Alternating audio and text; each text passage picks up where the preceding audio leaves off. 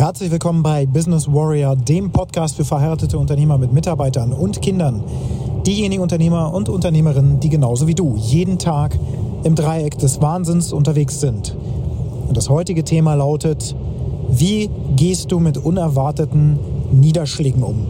Was das bedeutet, wie du damit umgehen kannst, das erfährst du direkt nach dem Intro. Bis gleich.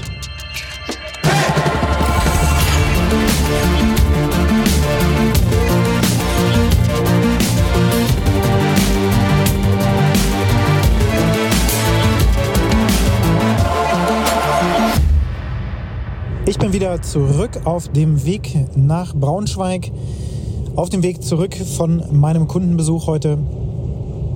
Und vor mir liegen noch ungefähr dreieinhalb Stunden Fahrt, die ich jetzt abends hinter mich bringe, damit ich morgen wieder ganz regulär im, Eindruck, im Einsatz für meine Kunden bin. Und natürlich auch für mein Unternehmen. Und in den letzten Tagen habe ich viel darüber nachgedacht, was Rückschläge eigentlich bedeuten für uns Unternehmer. Denn, und oh Wunder, oh Wunder, auch ich unterleide oder unterliege immer wieder auch Rückschlägen, vollkommen klar. Wir bewegen uns nach vorne, wir geben richtig Gas, wir kommen aufgebaut von Workshops zurück und wir haben Selbstbewusstsein noch und nöcher und wir fühlen Stärke und wir könnten die Welt aus den Angeln heben. Und wir haben Großes vor, wir haben große Visionen, wir haben große Tatkraft, wir haben Lust und wir kommen wieder zurück ins Büro und irgendetwas Unerwartetes passiert.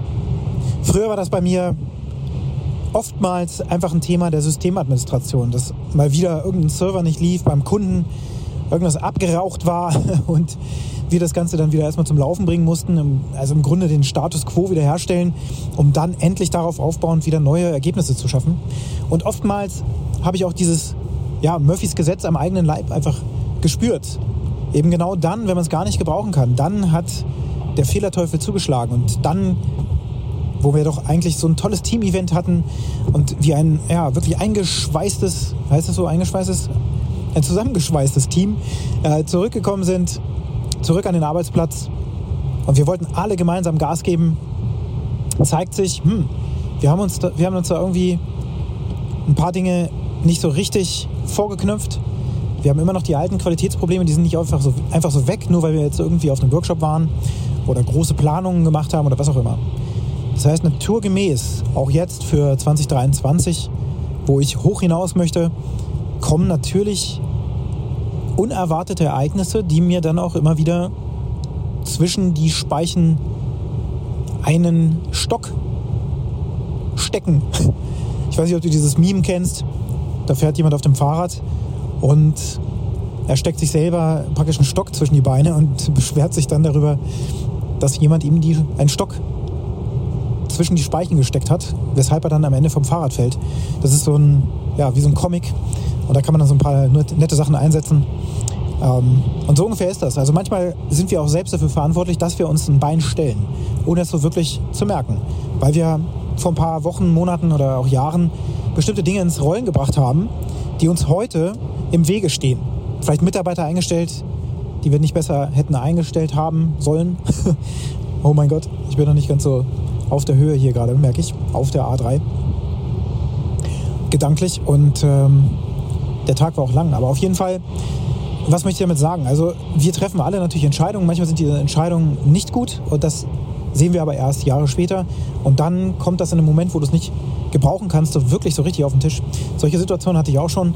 Ich hatte tatsächlich mal einen Mitarbeiter vor einigen, einigen vielen Jahren, hatte ich einen Mitarbeiter, der durch das Team gedeckt wurde.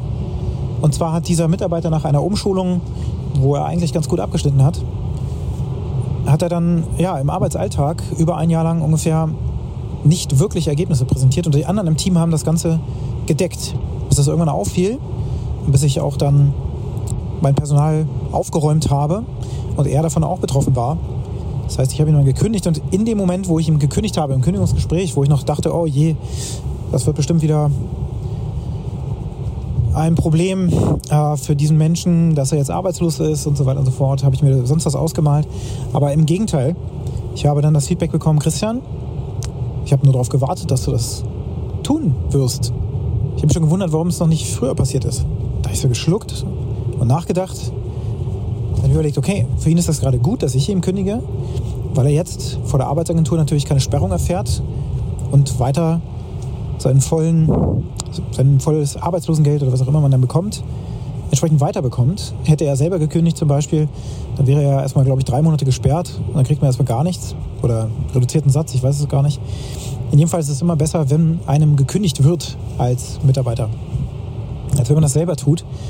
Und in so einem Fall, wo man dann einfach auf der Gehaltsliste ist und so tut, als würde man arbeiten oder gute Arbeit leisten und im Team auch irgendwo untergeht unter den anderen Leistungsträgern, da ist das dann wohl ein probates Mittel für manche Menschen.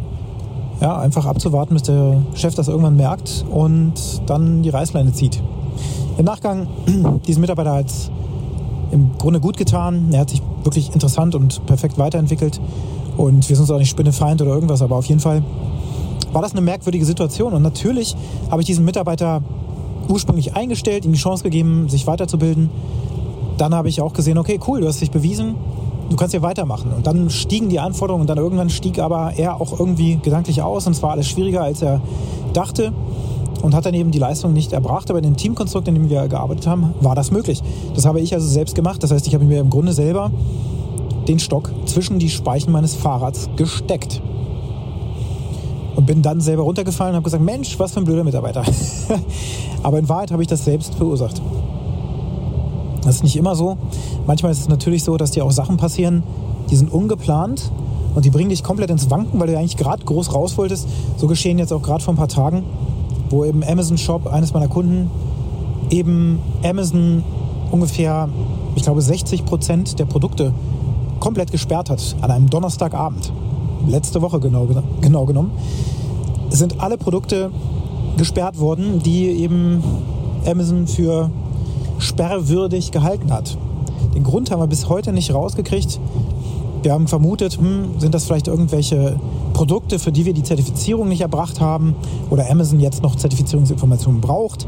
Dann gab es einen Knopf, wo man sozusagen einen Request for Approval stellen kann, also dass man praktisch dieses Produkt weiter verkaufen darf.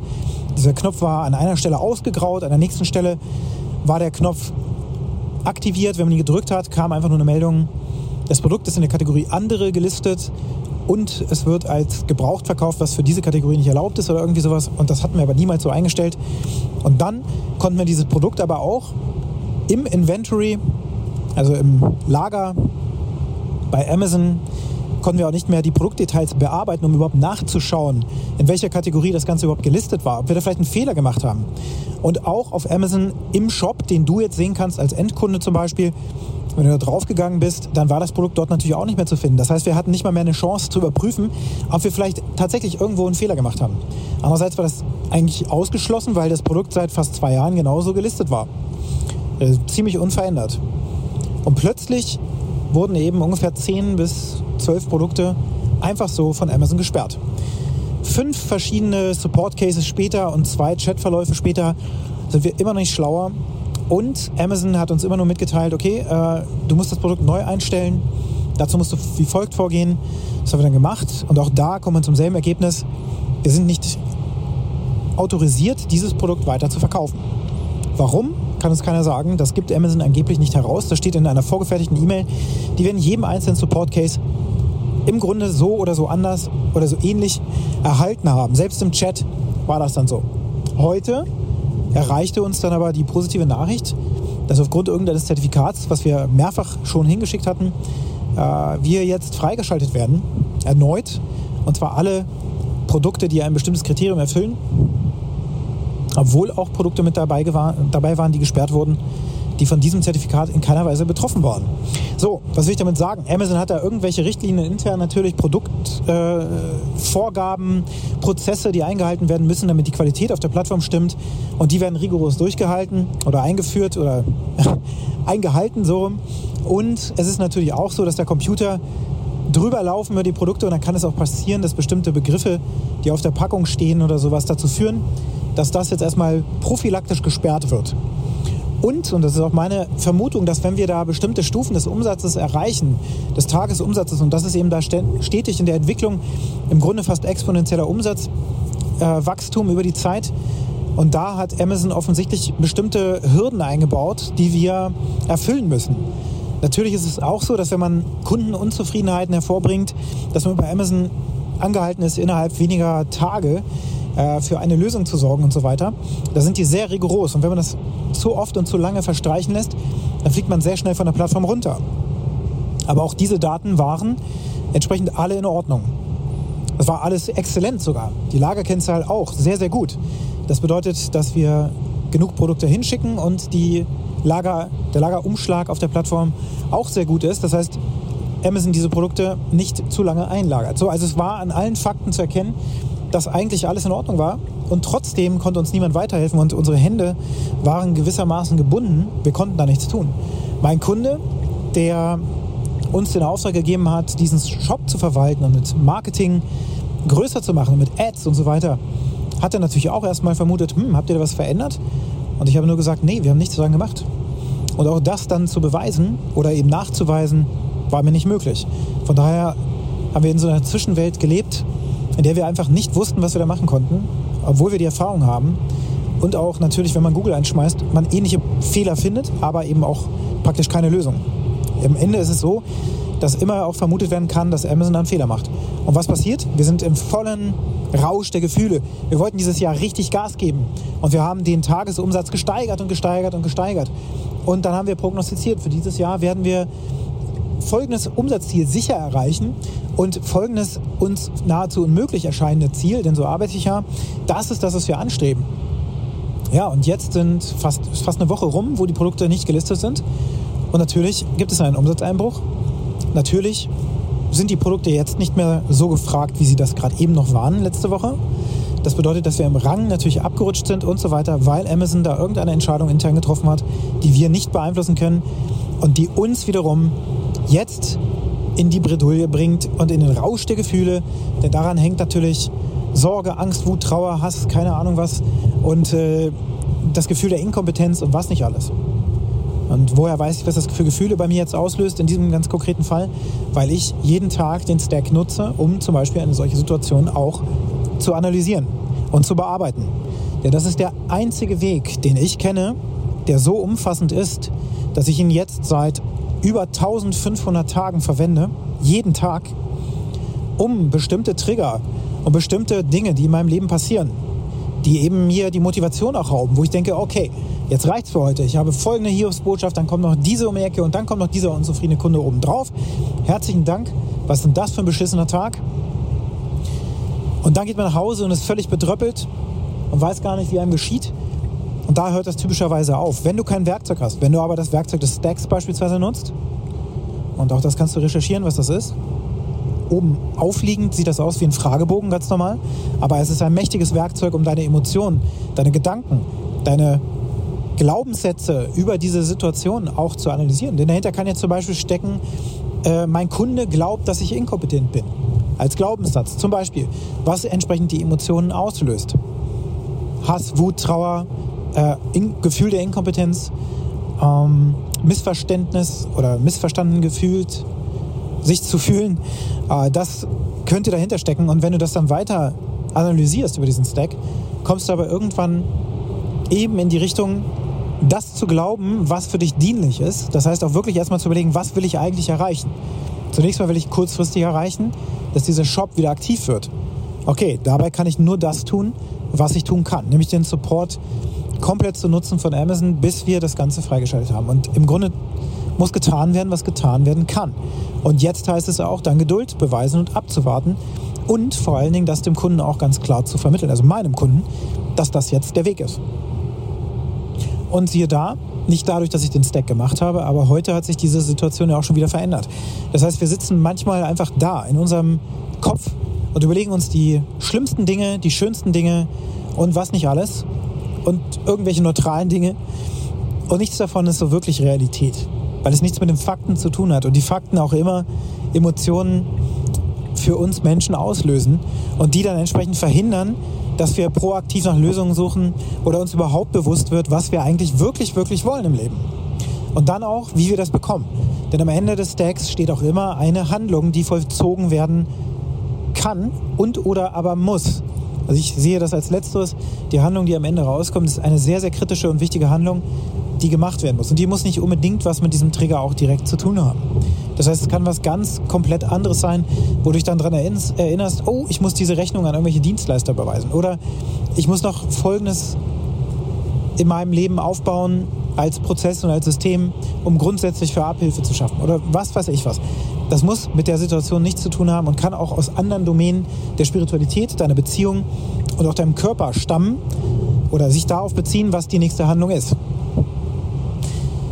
Das klingt befremdlich, aber wenn du diese Analyse so durchziehst und das immer wieder tust, jeden Tag auch vor allen Dingen, dann bist du in der Lage, diese Sachen auch sehr schnell ja, fallen zu lassen, von dir auch abprallen zu lassen. Du wirst resilienter, selbstbewusster und du bist gestärkter. Wird dich das schützen vor den nächsten Ereignissen, die dich im Grunde malträtieren? Nein. Weil je weiter wir wachsen in unseren Kapazitäten, desto mehr wird uns das Leben auch testen und uns ja, vor den Latz knallen, womit wir eben jetzt zu tun haben, was wir vorher noch nicht hatten. Das heißt, wir lernen immer wieder Neues dazu und wir dehnen automatisch unsere Grenzen und wir kriegen neue Aufgaben, die wir dann lösen dürfen und die eben genau für uns sind, damit wir uns weiterentwickeln. So meine Philosophie, so mein Glaubenssatz. Die heutige Aufgabe für dich lautet, schau doch mal, ob du den Stack für dich recherchierst und dann, wie wäre es, wenn du diesen Stack einfach mal sieben Tage für dich durchführst. So gibt es Bücher, zum Beispiel auf Amazon, schau mal nach und ja, wenn dir der Podcast und die Episode hier gefallen hat, dann hinterlasse mir eine positive Bewertung auf der Plattform, wo du den Podcast gerade hörst. Und wenn du mit mir Kontakt aufnehmen möchtest, zum Beispiel für eine Zusammenarbeit, dann gehst du am besten auf businesswarrior.de oder aber nutzt die Kontaktdaten, die du in den Shownotes findest. Und jetzt wünsche ich dir einen ganz erfolgreichen Tag.